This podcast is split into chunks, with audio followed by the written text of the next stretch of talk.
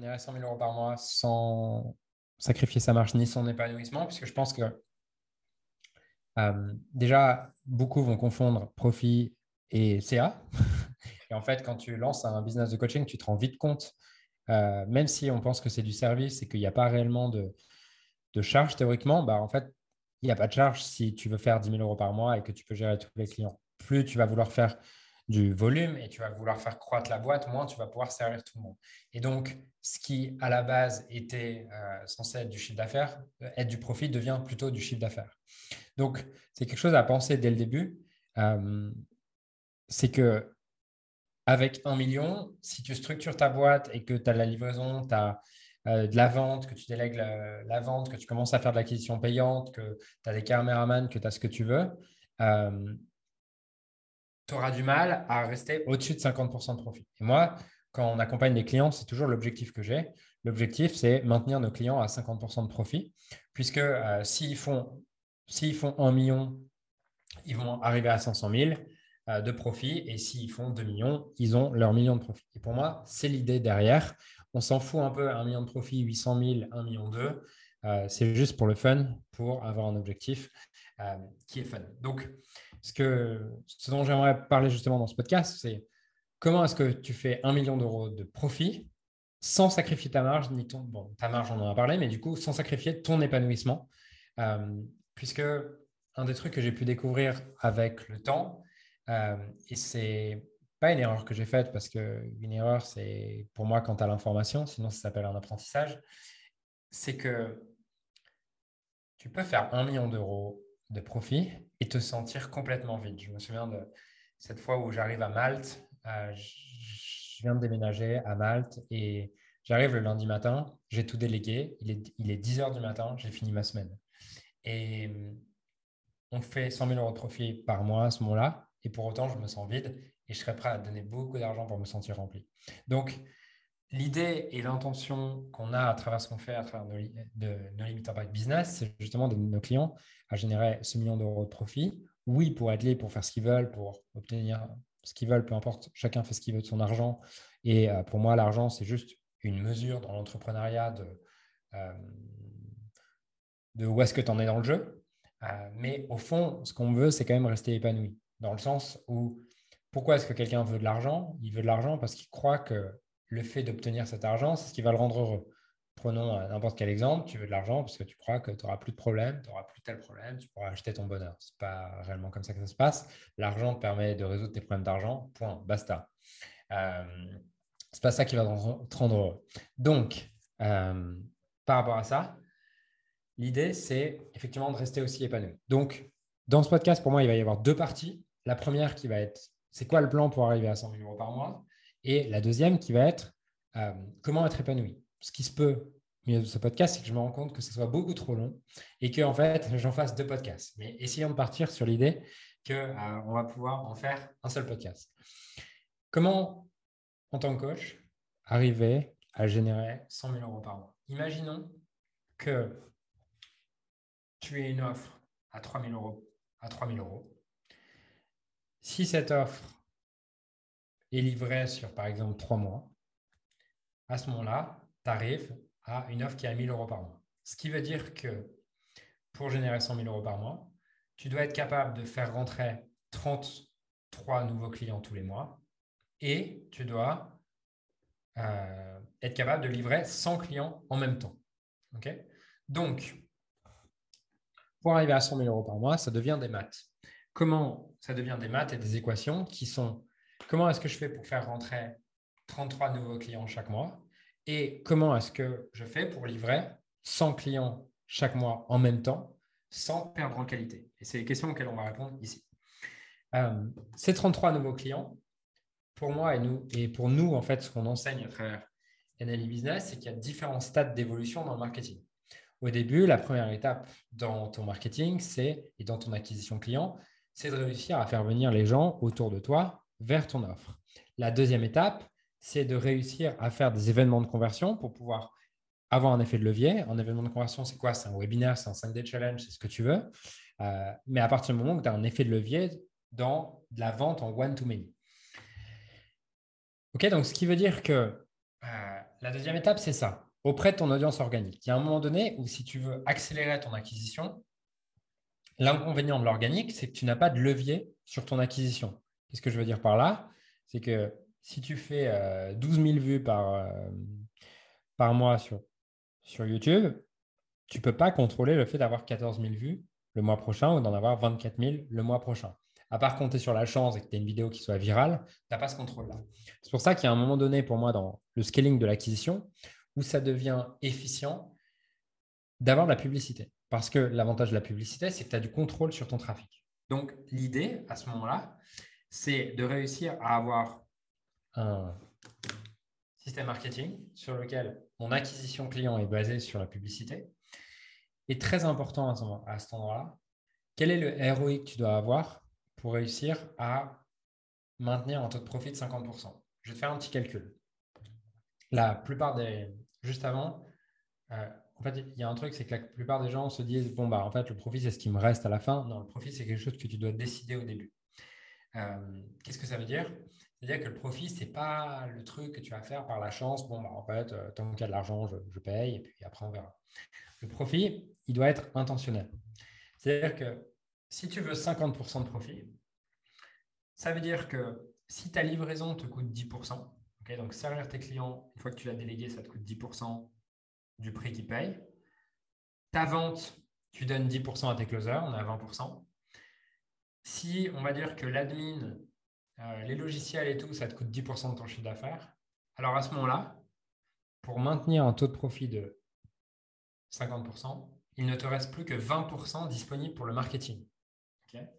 Ce qui veut dire que si tu veux maintenir un taux de profit de 50%, tu ne peux pas dépenser, tu ne peux pas utiliser plus de 20% dans ton marketing. Autrement dit, si tu as un copywriter et tout, ça veut dire que tu utilises déjà une partie de ça pour euh, l'acquisition. Donc, il te reste peut-être plus que 18% ou peut-être que 15%. S'il te reste que 15%, ça veut dire que 15%, euh, le calcul n'est pas facile. Mais euh, on va dire s'il te reste 20%, ça veut dire que ton ROI doit être de 5. 20%, c'est-à-dire que ton ROI doit être de 5.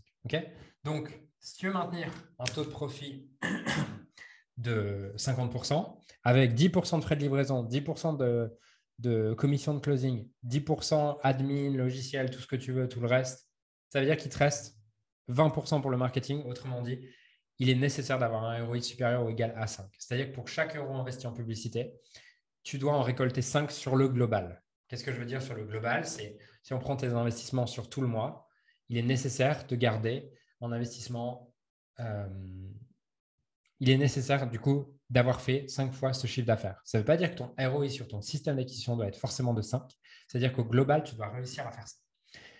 OK Donc, à partir de là, l'équation devient comment est-ce que j'arrive à faire 100 000 euros par mois pour 20 000 euros maximum d'investissement en publicité? Et pour ça, il va bien sûr avoir la création d'un système automatisé. Je ne vais pas aller en détail dans cet épisode là-dessus. Et ça doit être compensé également par euh, des événements de conversion sur ta liste. Il y a quelque chose que je fais régulièrement dans mes séminaires pour prendre un exemple pour tout le monde. Euh, je demande aux gens de lever la main. Qui ici a acheté après 7 jours en me connaissant? Là, il y a peut-être 10% des mains qui se lèvent. Qui ici a acheté chez moi euh, plus de 3 mois après? Et en fait, là, tu as toujours 60% des mains qui se lèvent. Ce qui veut dire que la plupart des gens que tu payes en pub, ils n'achèteront pas dans les 3 premiers mois. Ils n'achèteront pas dans les 6 premiers mois. Ils achèteront plus tard. Donc, toi, ton rôle, c'est de continuer, en plus de ta stratégie d'acquisition de base qui doit avoir un certain niveau de rentabilité, c'est de compenser avec des webinaires sur ta liste, des événements sur ta liste, de, du nurturing sur ta liste. L'erreur que les gens font, c'est de se dire, OK, je faisais de l'organique, je passe à la publicité, j'arrête tout ce que je, faisais en organique, et ils s'étonnent que leur pub ne fonctionne pas. Il y a juste un truc à comprendre, c'est qu'un funnel, même si l'idée qu'on te vend, c'est que c'est quelque chose de linéaire, les gens cliquent sur la pub et ils sont censés euh, derrière cliquer sur la pub, aller euh, sur la page de capture, rentrer leur email, regarder ta vidéo, prendre un rendez-vous, acheter. La réalité, c'est pas du tout ça. La réalité, c'est ils cliquent, en fait, ils reçoivent un WhatsApp au même moment, ils ont oublié qui t'étais, ils répondent à leur WhatsApp. Le lendemain, ils revoient ton nom, ils se disent Ah, en fait, c'était intéressant. Euh, ils recliquent. Là, il y a leur, il y a les, a, il y a leur fils qui les appelle, il, il, il t'oublie.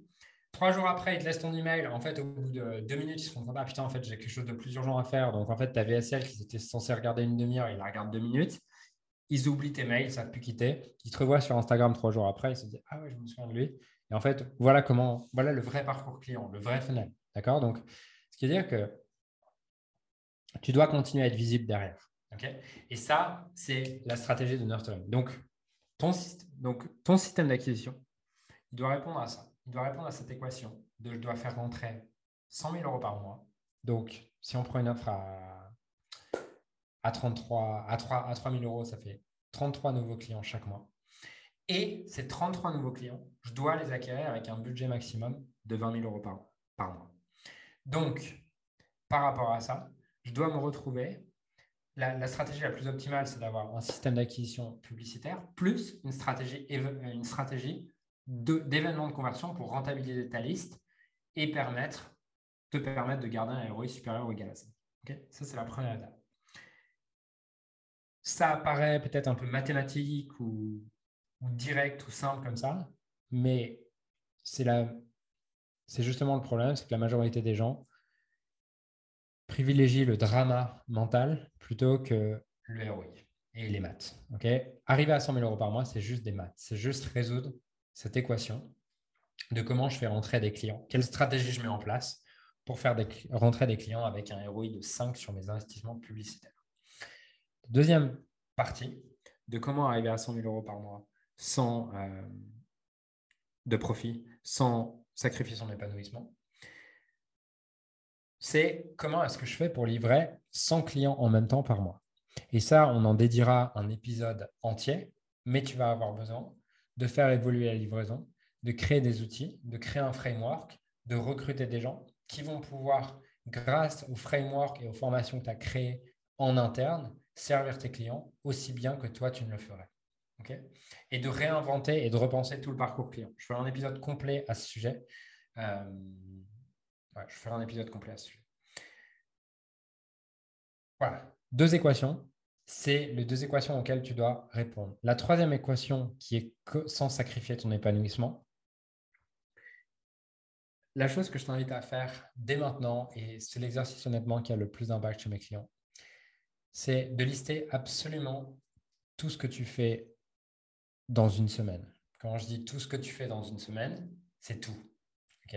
c'est tout et c'est euh, faire les courses, c'est appeler euh, appeler euh, le garage pour aller chercher la voiture, c'est absolument tout, ok? Sans exception. C'est qu'est-ce que je déteste faire que j'ai délégué ben, Un peu tout, quoi. Ouais, je fais rien. Par exemple, là, on a déménagé la semaine dernière. Déjà, on avait des déménageurs. on avait des déménageurs, c'est même pas moi qui les ai appelés. Et derrière, on a un, ami bras droit perso qui est venu nous aider euh, à monter tous les meubles. On l'a payé pour ça. Euh, bien sûr que les gens pourraient dire oui, mais Julien, tu payes quelqu'un pour, euh, tu payes quelqu'un pour monter tes meubles, tu pourrais le faire tout seul, ça coûte de l'argent. Ok, ça va me coûter combien? Ça m'a coûté peut-être 300 euros pour qu'il me monte tous mes meubles chez moi toute la journée. Et pendant ce temps-là, j'ai pu travailler 10 heures dans la journée est-ce que mon heure de création, elle vaut plus que 30 euros? Bah, La réponse est oui. Donc,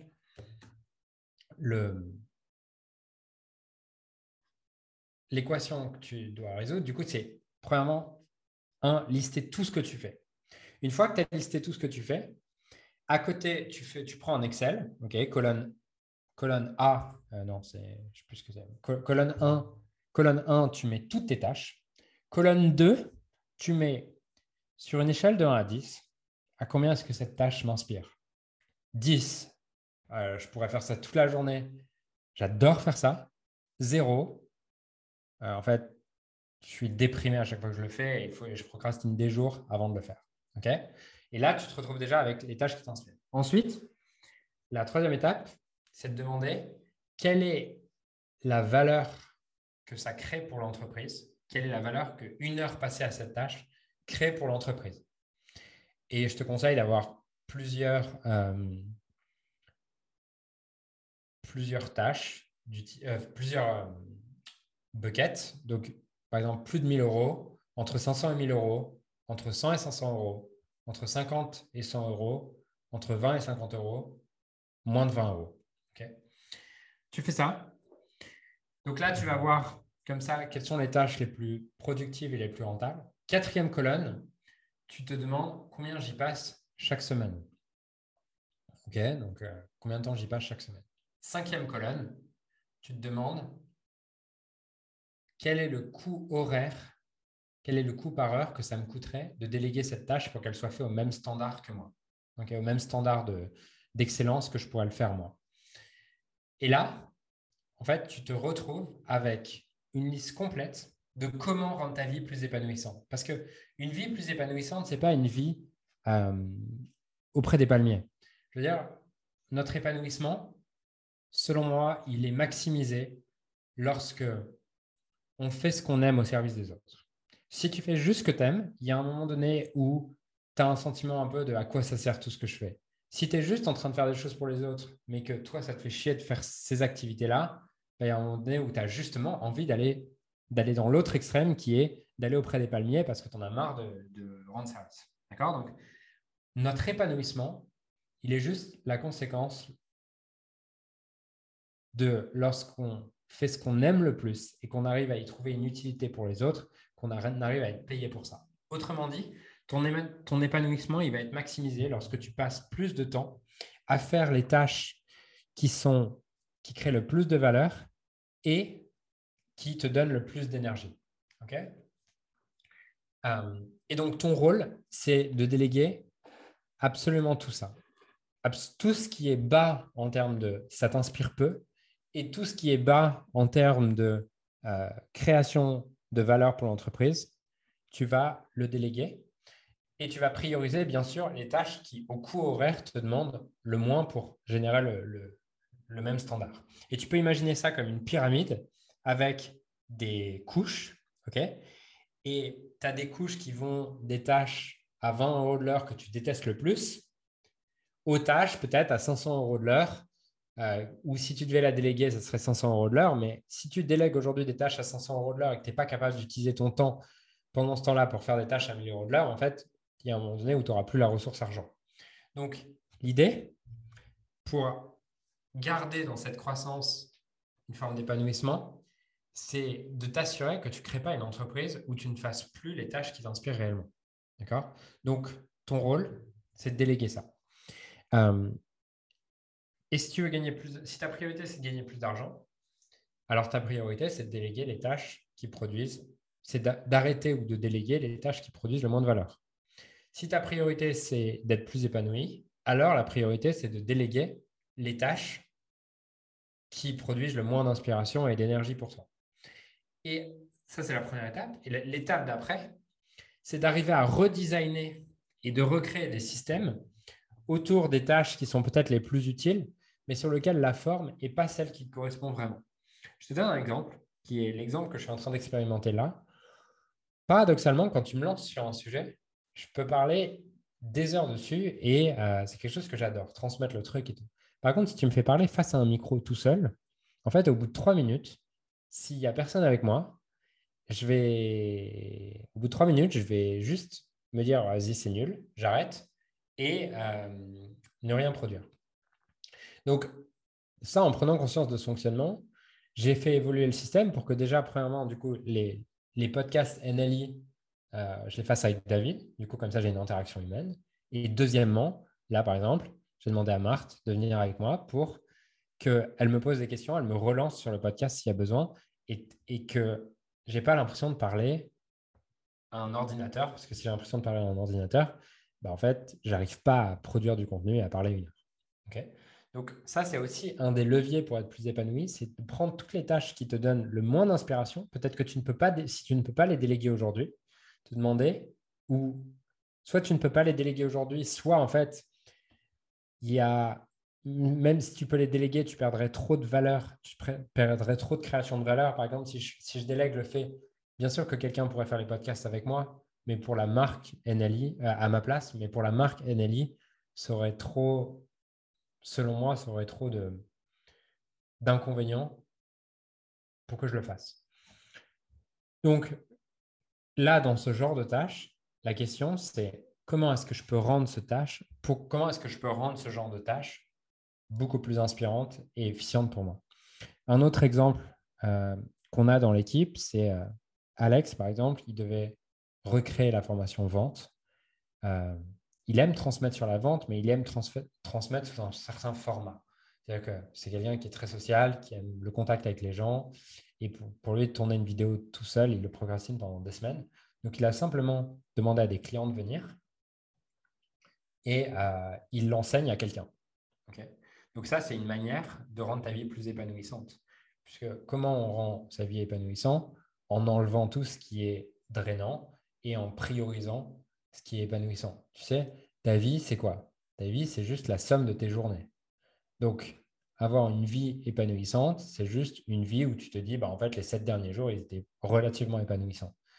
Euh, et j'aime beaucoup cette idée que quand en fait on dit euh, avoir une vie qui, nous inspire, en fait, c'est juste avoir une journée qui nous inspire, une suite de journées qui nous inspire. C'est rien de plus que ça. Une journée, c'est quoi? C'est une suite d'heures. Donc, si tu fais ce que tu aimes dans chaque heure, bah, à la fin, tu as une journée qui t'inspire. Si tu fais ce que tu aimes dans chaque journée, à la fin, tu as une vie qui t'inspire.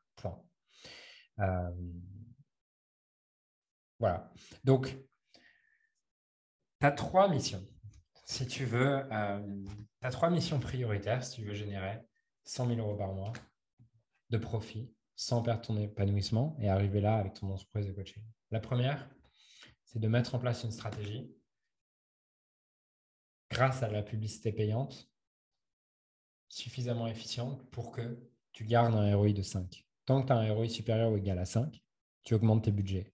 Dès lors que tu as un ROI inférieur ou égal à 5, tu fais les ajustements soit au niveau de ton funnel, soit au niveau de la pub, soit au niveau euh, d'augmenter le nombre d'événements de conversion qui viennent rentabiliser ta liste.